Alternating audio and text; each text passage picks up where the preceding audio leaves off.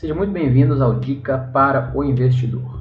Aqui nós discutimos estratégias na sua jornada para você conseguir viver de rendimentos através dos investimentos em renda variável. Meu nome é André Davi e no episódio de hoje nós vamos falar sobre dívidas, como elas atrapalham os seus investimentos. Tá. Então eu preparei aqui um material para ficar o mais didático possível, para que você entenda né, qual o papel da dívida, né, o que, que a dívida tem a ver com os meus investimentos. Ela vai atrapalhar ou vai ajudar os meus investimentos? Então vamos aqui primeiro para falar sobre o que é uma dívida. Né? Então dívida, de acordo com o dicionário, é uma quantia que se tem de pagar alguém. É uma obrigação moral contraída por favor e ou bem recebido. Tá? Então, dívida nada mais é, é algo que você deve para alguém. E aí eu vou entrar um pouquinho aqui né, para explicar sobre a dívida, eu vou falar um pouco sobre a história das dívidas. Né? Então, André, quando começou a surgir essas histórias das dívidas? Né? Então, a, a, as, as dívidas, né, alguns historiadores falam que elas já vêm desde séculos, até antes mesmo de, da invenção do dinheiro. Né? As pessoas, né, o ser humano tinha lá sua fazenda, queria um, um gado emprestado ou uma ferramenta emprestada, ele dava alguma coisa, né, pegava emprestado depois devolvia né, com algum agrado lá, ou seja, uma galinha a mais, uma cabeça de vaca. Ou seja, sempre teve uma dívida. As pessoas sempre deveram umas às outras.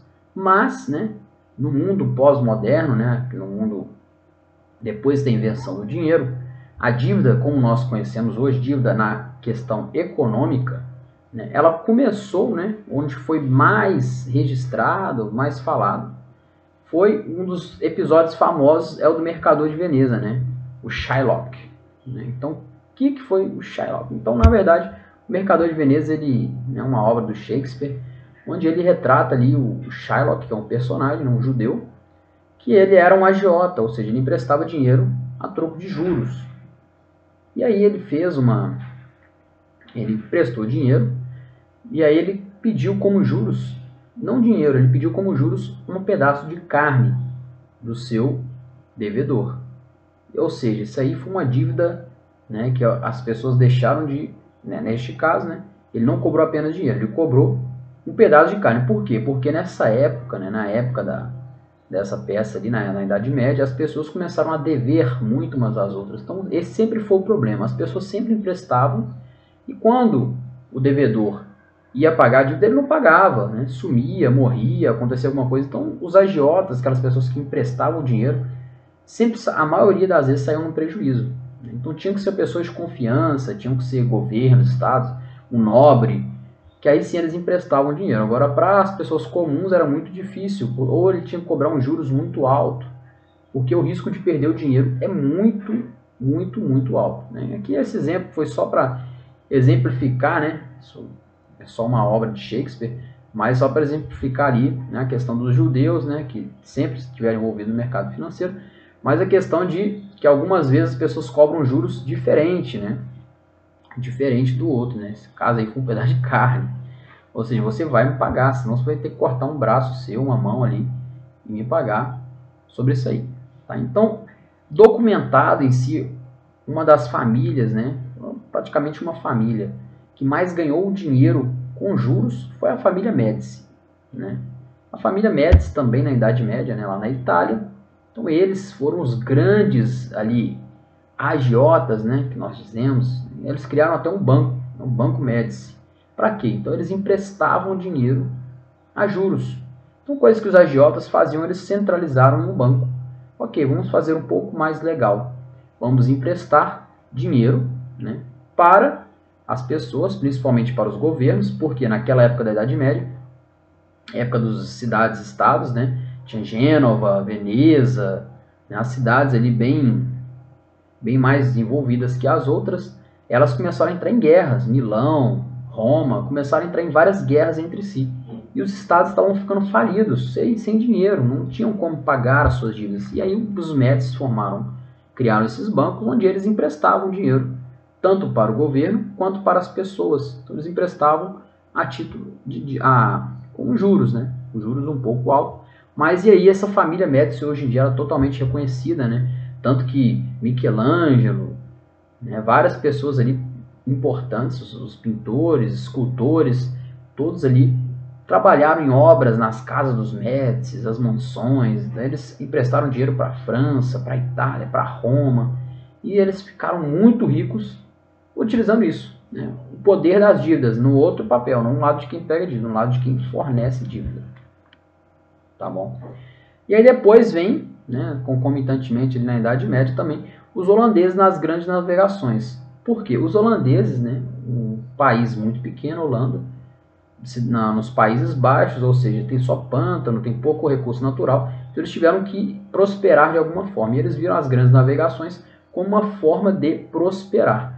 Como ele vai, nós vamos prosperar construindo navios, sendo que nós não temos condição de, não temos nenhuma matéria-prima para vender, para ter dinheiro e construir navio. Então eles formaram alguns bancos, né, tanto que o mercado financeiro começou a ensinar as bolsas de valores, tiveram o início, o embrião ali, né? mas o, os holandeses eles criaram alguns bancos onde eles emprestavam dinheiro para as pessoas, eles financiavam as pessoas, ou seja, eles emprestavam, as pessoas com, com, compravam barcos, tudo mais, faziam expedição lá na África ou lá na Índia, fazia a expedição que tinha que fazer, retornava com os lucros extraordinários e uma parte dos lucros ficavam para os bancos holandeses. E assim eles foram ganhando um grande vulto através de dívida nada mais foi que dívida, tá bom?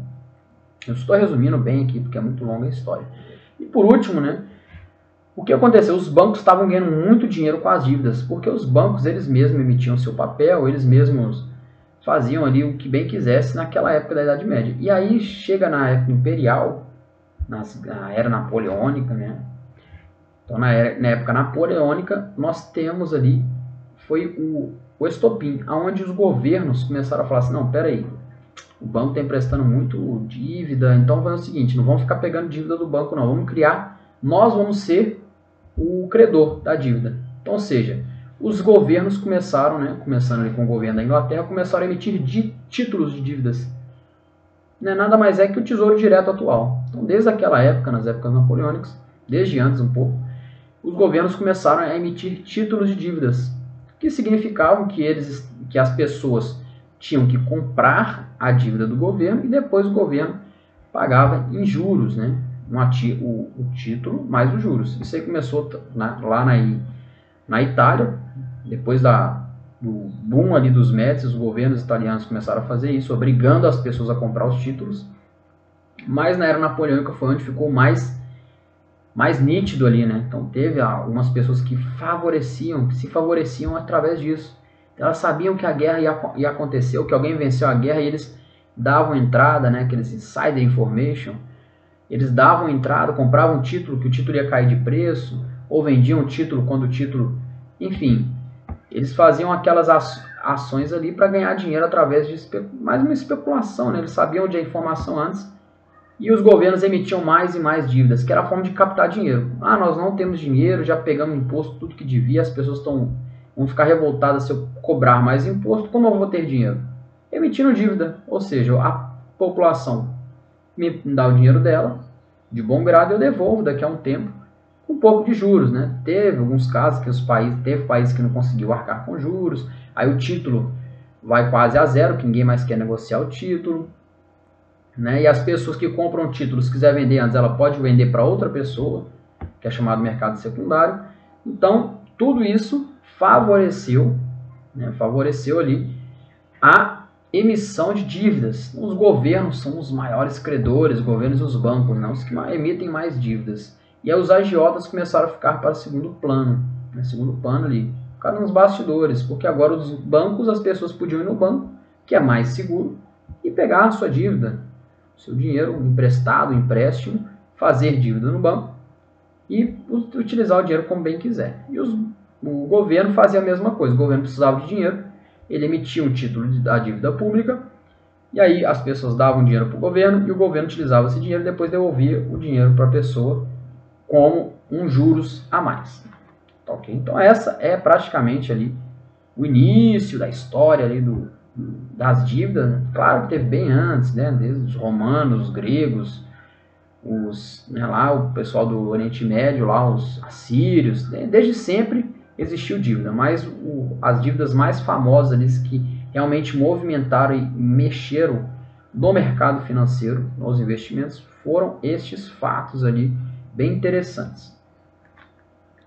E aí, para saber o que é dívida, nós temos que saber a diferença de um devedor para um credor. Então, atualmente, qual a, a forma mais fácil da gente fazer contrair dívidas? É a gente pegando dívida de um banco, né? ou seja, um empréstimo, ou um cheque especial, alguma forma de dívida. Então, o banco nada mais é que o nosso credor, ou seja, ele vai creditar na nossa conta, ele vai deixar dinheiro na nossa conta. Então, ele deixa dinheiro na nossa conta. E nós somos os devedores, ou seja, nós devemos o banco. E nós vamos pegar o dinheiro, comprar o que a gente quiser, e depois de um, um tempo, alguns meses, né, ou alguns anos, nós devolvemos o dinheiro para o banco com os juros. Ou seja, o banco ganha dinheiro com isso. Então ele empresta dinheiro, depois a gente devolve o dinheiro para o banco com uns juros a mais. Então o banco ele tem o que ele emprestou mais uns juros. Né? Então, muitas vezes os bancos, nós sabemos né, que esse dinheiro emprestado pelo banco não é um dinheiro que existe. A maioria dos bancos eles criam dinheiro para emprestar e quando a gente devolve, ele devolve com juros. Ou seja, o banco ganha dinheiro sem ter dinheiro. Né? Mas isso aí vai para outro, outro vídeo. Mas então, temos que saber o que é um credor e um devedor. Praticamente é isso. Então, na dívida, temos os credores e temos os devedores.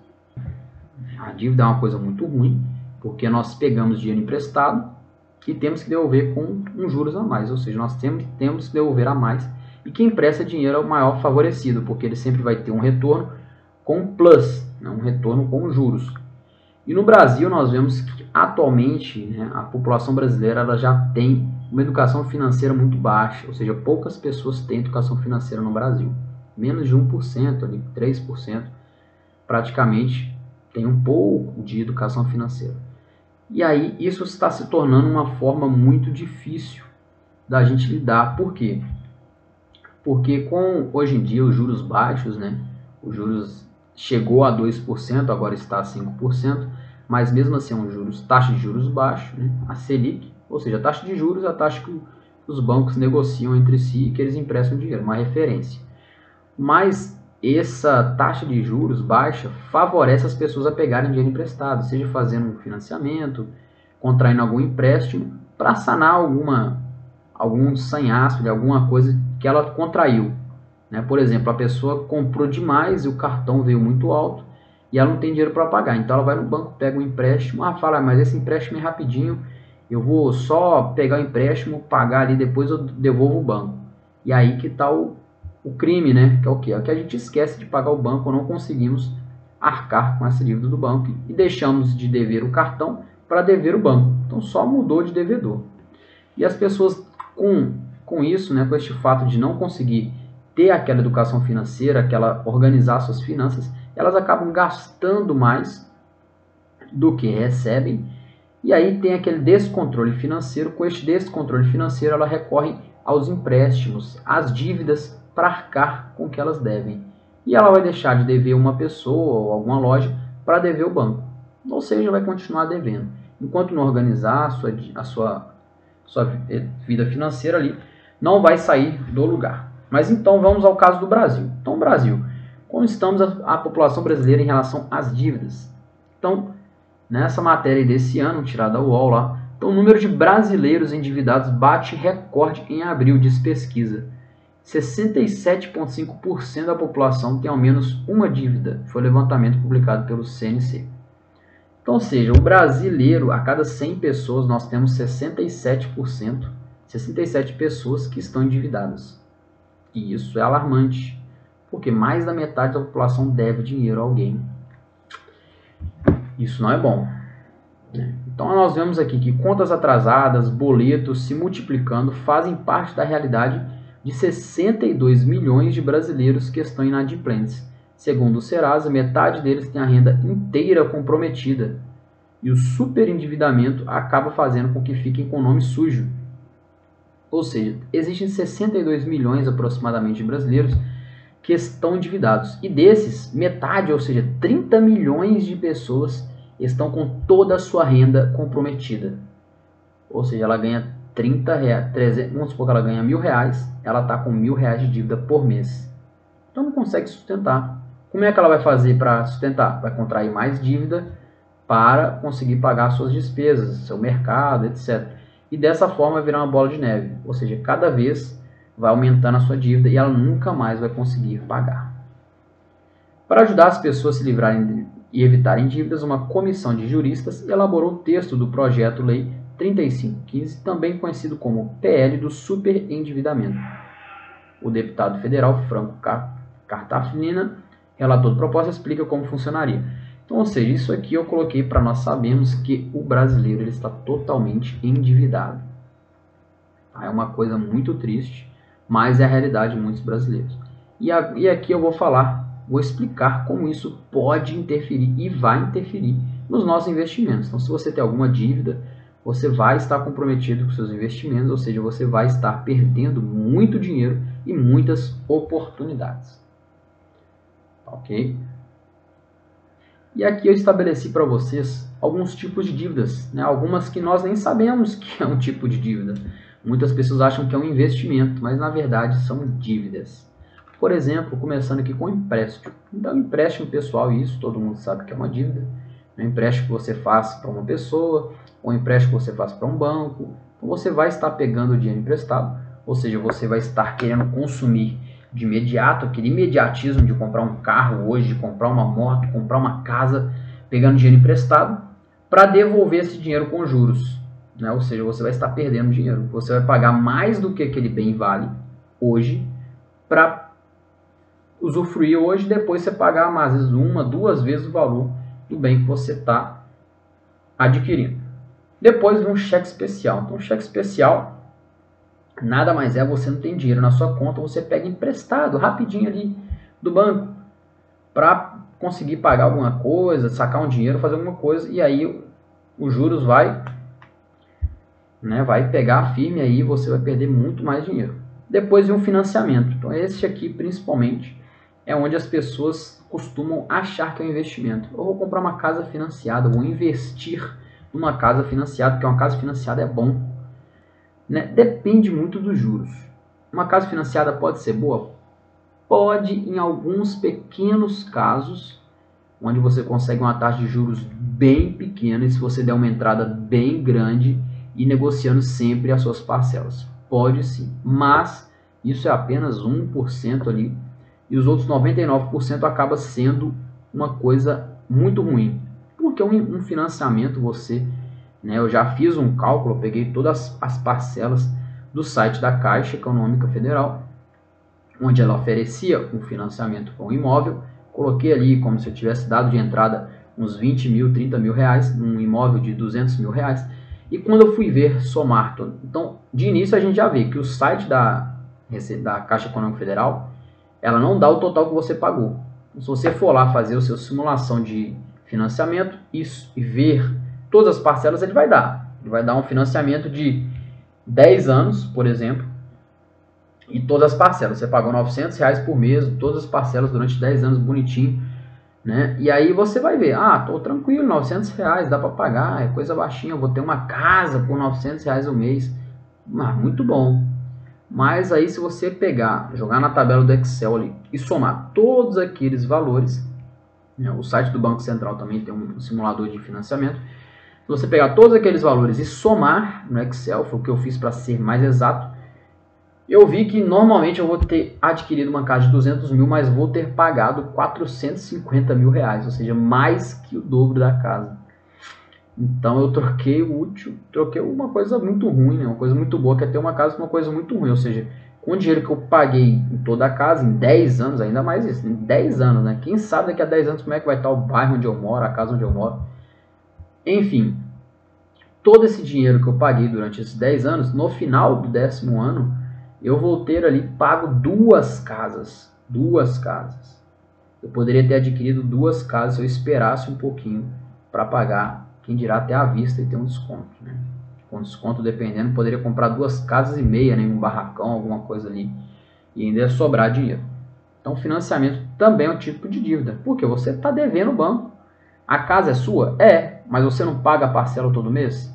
Paga, então praticamente não é um bem seu, totalmente seu. Não é uma casa própria sua, porque você ainda deve o banco. Se você parar de, deve, parar de pagar o banco, ele vai pegar sua casa de volta. Então, ou seja, a casa é do banco, né, ou da construtora, e ele te cede a casa, você vai morando na casa e vai pagando ele todo mês.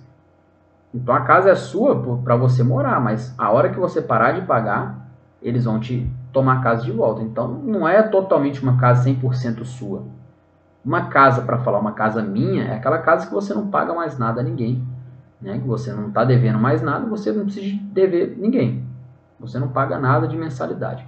Enquanto você paga a mensalidade, não é totalmente sua. Até porque você ainda vai estar tá pagando a sua casa para o banco. Um outro tipo de dívida é o consórcio. Então, consórcio, né, aquelas consórcio que o pessoal faz para comprar casa, comprar carro, também é um tipo de dívida, porque você também vai pagar todo mês para ter aquele bem. E é um pouco mais complicado, porque o consórcio você vai pagar para talvez ganhar o imóvel no sorteio ou ter a certeza de no final das prestações você vai adquirir o seu imóvel ou o seu carro. Né? Pode ser uma boa consórcio para você ter aquela rotina de sempre estar tá pagando, mas não é uma boa porque as taxas de juros e taxas de administração são muito elevadas, ou seja, você vai estar tá pagando dinheiro muito a mais para ter um bem muito menor. E por último, né, tipo de dívida é o agiotagem, aquele que todo mundo conhece.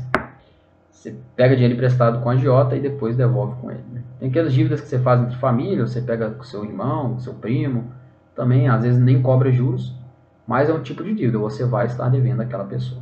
Tá bom? Então esses são os tipos de dívidas. E como exemplo aqui, eu trouxe essa tabela, né, tirada da internet, onde nós vemos aqui os tipos de dívidas e a taxa de juros que eles cobram ao ano. Então, o cheque especial, o cheque especial maior, ele cobra 300% ao ano de juros. Né? Ou seja, se você pegou mil reais emprestado, você vai ter que devolver 300% a mais, ou seja, 300 mil reais no final de um ano. Você pega um rotativo do cartão de crédito, é 300%. Se você pega uma parcela do cartão de crédito, 175%. Você pega um crédito pessoal, 119% ao ano. É mais, que 100, mais que o dobro. É, os mil reais, 300% é, não é, 300, não é 100 mil, não. É, praticamente vai dar uns 3 mil reais. Né? Vai multiplicar por, por 3 vezes.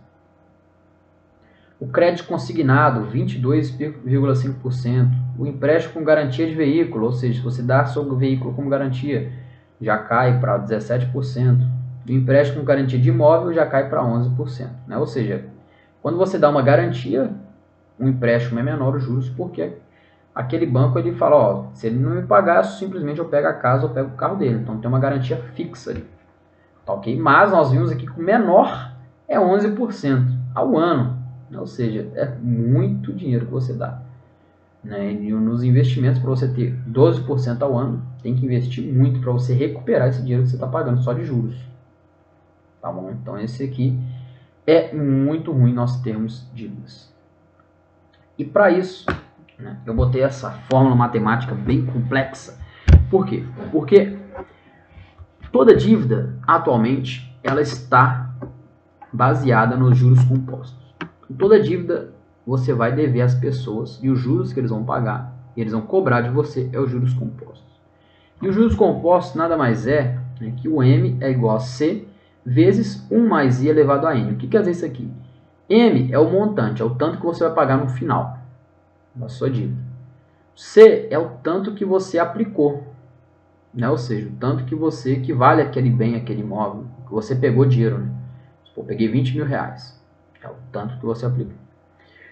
Um, um, um é mais I, o I a taxa de juros, então se ele cobra 5% ao mês, 10% ao ano, e elevado a N, ou seja, N é o tempo. Então nós vemos que nessa fórmula aqui, o mais importante é o que? O mais importante é o N, é o tempo. Então quanto mais tempo você dever, maior vai ser o seu montante, maior vai ser o dinheiro que você pagou no final. É, o dinheiro que você pegou de juros é o mesmo, é o C, mas o n é tudo isso elevado a n. Então, ou seja, o elevado a n ele é exponencial. Né? O seu, ou seja, você vai pagar muito mais quanto mais tempo você deixar lá. Tá bom? E eu botei aqui essa tabela para nós vermos aqui a diferença de um juros simples e um juros compostos. Né? Ou seja, se nós pegarmos um dinheiro com juros simples, que é uma coisa praticamente inexistente, é muito simples. Por quê? Ele vai pegar, você pegou 10 mil emprestado e fala, tá, vou te cobrar 5% a juros simples. Ou seja, se o 5% for 400 reais, todo mês é 400 reais, não vai aumentar. Né? Ou seja, aqui nesse caso aqui ele deu 437. Todo mês você vai aplicar 477. E aí o montante, ó, você deu 10 mil reais inicial. Então no primeiro mês vai ter dado 10.400, no segundo 10.900, no terceiro 11 mil, ou seja, vai aumentar só 477% ao mês. Ok? Isso é o juros simples.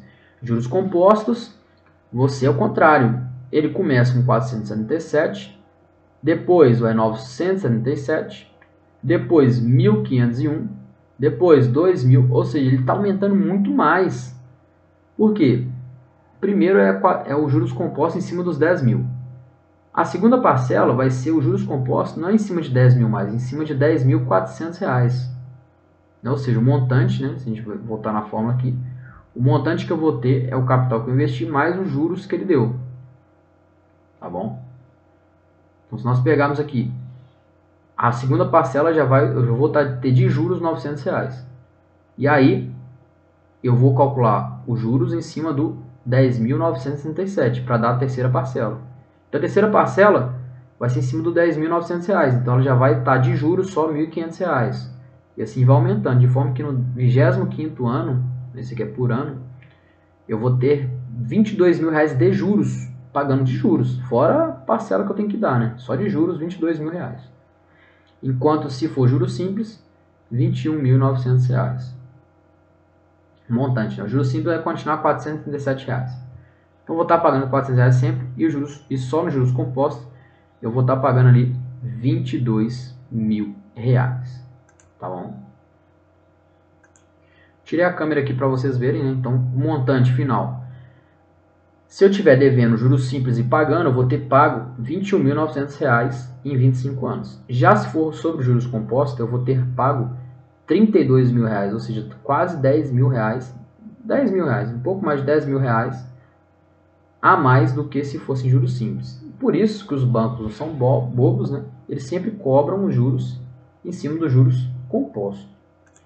Então isso é para você ver que os juros compostos ele pode ser tanto o seu sucesso financeiro, se você souber utilizar através dos seus investimentos, tanto quanto o seu fracasso, o seu declínio, porque se você dever, os juros compostos vai só levando cada vez mais dinheiro seu, mais, mais, mais, e você nunca mais vai sair dessa bola de neve que sempre vai estar tá pegando dinheiro para pagar os juros e, e esse dinheiro que você pegou, você vai ter que pagar os juros dele e vai ficar nessa bola de neve.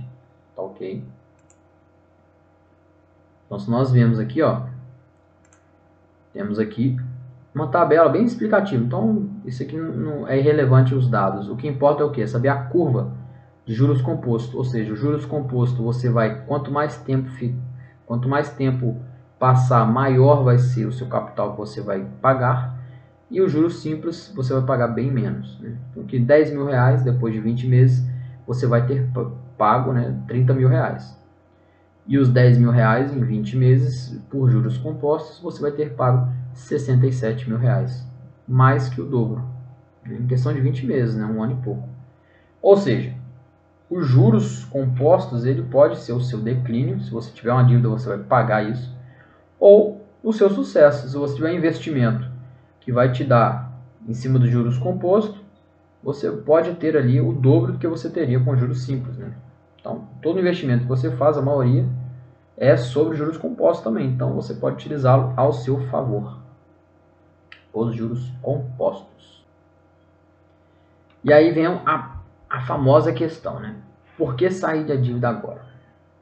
Então, antes disso, eu vou falar só uma coisa para vocês. Então vim falar aqui qual é o principal erro que as pessoas cometem na hora de contrair dívida. A maioria das vezes nós pegamos uma dívida para comprar algo imediato, temos aquele imediatismo de gastar agora o dinheiro. Ou seja, nós não esperamos, né, eu quero comprar uma casa, por que, que eu não espero junto o dinheiro e compro uma casa à vista, onde eu vou ter mais desconto.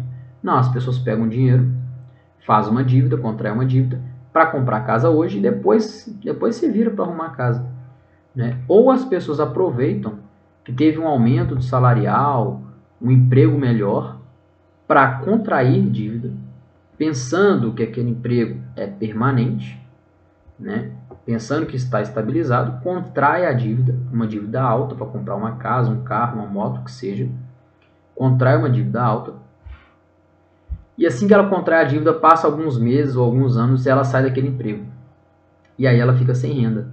Ficando sem renda, ela não paga a sua dívida e a dívida vai acumulando. Então, cada parcela que ela deixar de pagar vai ter dívida, sendo que aquela parcela já tem uma dívida, um juros, né?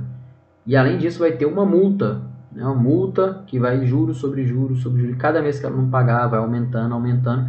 E no final ela não vai conseguir dar conta porque ela não arruma emprego. Quando arrumar emprego, vai ter que pagar os boletos atrasados, que vai dar quase tudo que ela vai ganhar, ainda tem que se sustentar, vai pegar mais um empréstimo para pagar tudo de uma vez e vai ficar naquela correria. Ou seja, esse é o principal erro. E as pessoas, elas são imediatistas. Nós, todo mundo é imediatista, mas elas não sabem se controlar financeiramente. Então, em vez de juntar um dinheiro, as pessoas pegam dívidas para conseguir um bem agora e não conseguem arcar com as suas dívidas. Então, este é o principal erro das pessoas em relação às dívidas. Se você for pegar uma dívida para quitar alguma coisa que seja rápido, um mês ou menos, aí tudo bem, você pode utilizar isso para quitar alguma coisa que está devendo, uma fatura atrasada, mas em pouco tempo dívida, quanto mais dívida você faz, quanto mais longo é pior. Maior, mais vai ser, mais difícil vai ser você conseguir quitar essa sua dívida, tá bom? Então aqui eu vou falar agora sobre o porquê que nós devemos sair da dívida agora. Por quê? Em exemplo, vou demonstrar para aquela pessoa que ainda não acredita que dívida é ruim, tá bom? Vou demonstrar aqui para você. Então, por exemplo, eu peguei uma, uma dívida de 20 mil reais. 20 mil reais e o banco me deu uma taxa de juros de 5% ao mês. Não, eu vou te prestar 20, 20 mil reais, mas você vai me pagar 5% ao mês né, de juros sobre a dívida. Lembrando que juros composto, né? O banco não é bobo. E aí ele vai, ele vai ser bonzinho. O banco já fala assim, não, aqui ó, os juros é 5% ao mês, mas eu já vou te dar as parcelas. Eu te deixo até o boleto pronto para você só pagar. Você não precisa fazer divisão nenhuma, conta nenhuma mais os juros que vai estar embutido é 5% ao mês, tá ok? Você, tá bom, preciso do dinheiro agora, tô na correria. E ele vai falar, tá bom. Então a sua parcela vai ser aproximadamente de R$ 1.693,99. Você vai pagar só isso, vai ter 20 mil reais agora na mão, rapidinho. Aí você, precisando de dinheiro, você pega e tem que pagar isso aqui, né? Botei aqui em 24 meses, em dois anos. Apenas dois anos. Normalmente um financiamento, uma dívida a gente pega para 5 anos, 10 anos, que seja, mas isso aqui é apenas 2 anos. E no total, em 2 anos, eu vou ter pago R$ 40.655. Quer dizer que eu peguei 20 mil reais e paguei R$ 40.600 para o banco. o banco ganhou 20 mil reais em dois, em dois anos, sem fazer nada. Sentadinho lá o banco sem fazer nada. Você pegou o dinheiro e devolveu para ele. 20.600 reais a mais. E calculando aqui, em cada parcela dessa de 1.600 reais, né, se não tivesse juros, você só fosse pegar uma pessoa sem juros, ou se você estivesse juntando dinheiro, a cada parcela dessa de 1.600 reais você vai estar né, pagando 860 reais de juros. 860 reais de juros. Então você vai estar pagando praticamente metade dessa parcela em juros. Perdendo dinheiro, você está perdendo 800 reais por mês, praticamente isso. Você vai ter um, um, carro de 20 mil reais, mas você vai estar tá pagando 860 reais, tá bom? E aqui um, um exemplo que eu peguei na internet também, que em 2018 o banco, os bancos aqui e o empréstimo e a porcentagem que eles cobram para emprestar para você e o cheque especial também dos bancos. Mas o mais importante é isso aqui. Se você quiser um empréstimo, pegar uma dívida, contrair uma dívida o banco que menor, menor taxa ao mês é o Banco do Brasil, com 5,91%. E o mais caro é o Santander, com 7,89%. Né? Aqui no exemplo, eu dei apenas 5%, sendo um bem conservador, porque aqui o Banco do Brasil é 5,9%, ou seja, 6%. E o máximo é quase 8%. Né? 8% aqui ia dar quase 45 mil reais. Tá bom? Então, isso aqui tem que ficar bem nítido. Bem nítido na, na nossa fotografia mental. Porque não tem nenhum investimento que você vai fazer que vai pagar 5% ao mês para você reaver esse dinheiro. Você vai estar perdendo 5%, 6% ao mês mais a inflação que está corroendo seu dinheiro. Então, por isso, não é, não é bom a gente pegar dívidas. Okay? Tem exceções, tem exceções, eu já falei. Né? Agora aqui outro exemplo. Se eu não pegar dívida, eu preciso do carro hoje? Não, eu não preciso do carro. Eu vou andar de Uber, vou andar a pé para o meu trabalho, vou ficar um ano sem andar de carro. Um ano. Um ano eu vou me virar vou andar a pé, comprar bicicleta, e eu vou pegar esses 1.600 reais que eu ia pegar do empréstimo e vou investir. E vou investir esses 1.600 reais em 12 meses, em um ano. Por quê? Eu vou comprar o carro só ano que vem. Eu vou postergar um ano. E se eu investir durante um ano, esses 12 meses, pagando todo mês R$ 1.600 para o meu investimento, meu carro do ano que vem, com juros de 8% ao mês só, onde porque tem alguns investimentos que nós conseguimos 8% ao ano, quer dizer, né? 8% ao ano. Né? Os fundos imobiliários ali a gente consegue, né? Hoje em dia a inflação já está 8%, então algum título da dívida IPCA, Tesouro IPCA ou algum CDB que cobra ali a taxa de IPCA, o LCI. Então nós temos ali, se nós conseguirmos investir R$ 1.600 por mês em 12 meses, com juros de 8% ao ano, não é ao mês, é ao ano, você vai ter no final do ano R$ 21.600. Ou seja, você vai comprar o seu carro à vista, conseguir um desconto, como é à vista, né, sei lá, de R$ mil reais, e ter ali R$ 1.600 de lucro mais o desconto que você conseguiu. Então você deixou de comprar o carro hoje para comprar o carro ano que vem em vez de pegar um, um empréstimo, uma dívida, contrair uma dívida para pagar o dobro, você investiu esse dinheiro em um ano e teve um retorno de todo o seu carro. Ou seja, você vai pagar o seu carro à vista depois de um ano e não vai ter dívida nenhuma e vai sobrar dinheiro para você continuar investindo. E, ou até encher o tanque. Com R$ 1.600 você enche o tanque ali para seis meses quase. Tá ok? Então é isso que eu queria te falar que a dívida nós precisamos sair agora. Ah, André, qual que é a melhor hora de eu sair da dívida? É agora. É agora. Tá ok? E qual o benefício que vai me trazer? Qual o benefício de eu sair da dívida? Eu quero sair da dívida, mas o que, que isso vai me dar de bom? Então, a dívida, você saindo da dívida, você vai ter uma saúde emocional. Porque você não vai dormir preocupado de, ah, não consigo pagar essa dívida, não consigo arcar com minhas dívidas, eu estou estou ficando estressado, ansioso, deprimido, você vai ter uma saúde emocional e mental muito melhor. Você vai ter mais qualidade de vida, você vai dormir melhor, você vai ter mais controle sobre o seu dinheiro. Ou seja, você vai ter um maior controle da seu orçamento, você aprende, vai ter uma, uma curiosidade de aprender a, a investir melhor e a ter uma educação financeira com mais qualidade. Mas André, eu tenho uma dívida, eu quero sair da dívida, eu quero ah, eu tô todo enrolado, não sei mexer nas minhas finanças. O que eu tenho que fazer? Então, primeiramente, por onde eu começo? Primeiramente, controle financeiro. Pega uma tabela, um papel, escreve tudo que você deve, tudo que você ganha, tudo que você gasta. Faz um, um controle financeiro. O tanto que você gasta, com o tanto que você ganha e o tanto que você tem de dívida. E prioriza pagar a sua dívida. Tá? Nem que para isso você tem que cortar gasto. Ah, eu tenho Netflix. Cancela o Netflix durante uns seis meses para pagar a sua dívida. Cancela ali alguma mensalidade de academia, alguma coisa que você faça para cortar o gasto. Pelo menos para você pagar essa dívida o quanto antes. Tá bom? Controle financeiro, corte de gasto e aumento de renda. Ou seja, faz um, um bico final de semana, tem alguma forma de ganhar dinheiro a mais do que você ganha para conseguir pagar essa dívida. Então, primeiramente é isso. E depois, ok, eu tenho cinco dívidas, estou devendo cinco bancos, todo enrolado, já fiz meu, meu organização financeira, tenho tudo aqui na mão. O que eu tenho que fazer? Negocie dívida. Ligue para o seu banco, faz uma negociação. Se você está muito endividado, provavelmente seu banco já sabe que você está endividado.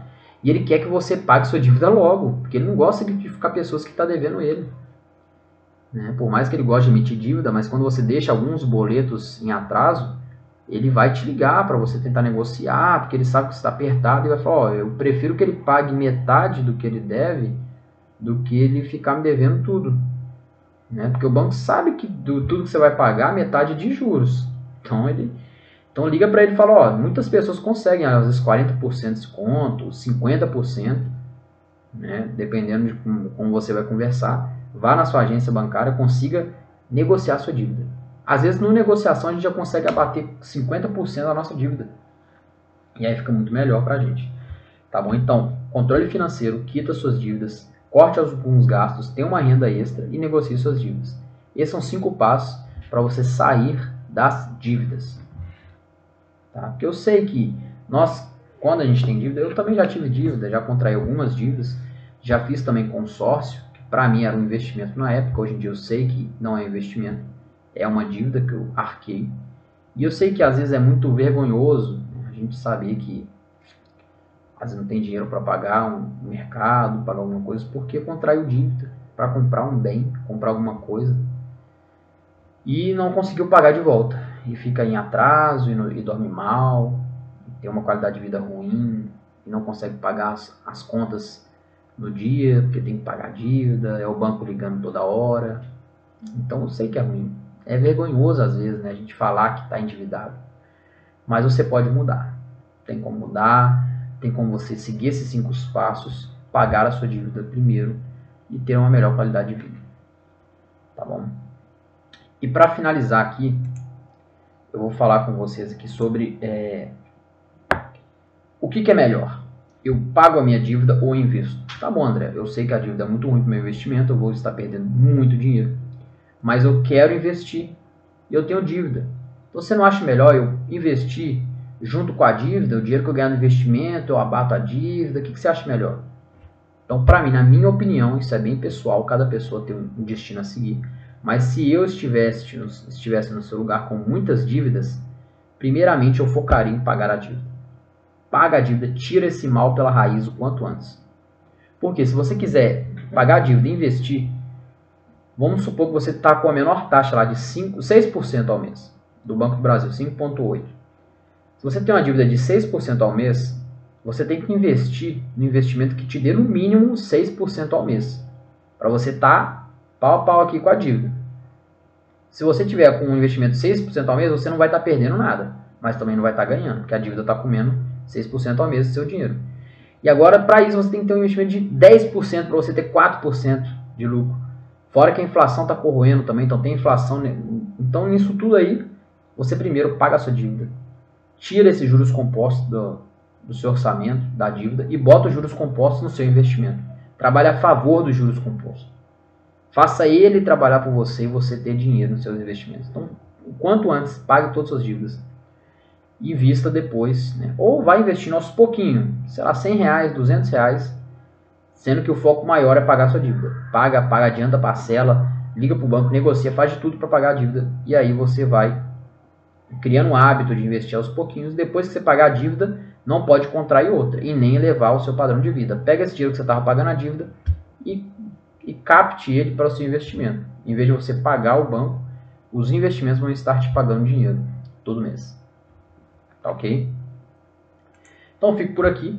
Espero que você tenha gostado deste segundo episódio sobre dívidas e seu investimento. Ficou um pouco longo, mas eu quis passar para vocês todo o conteúdo sobre dívida, né, que eu acho muito importante para nós sabermos, para ver o que, que é importante, a dívida ou investimento, como isso vai atrapalhar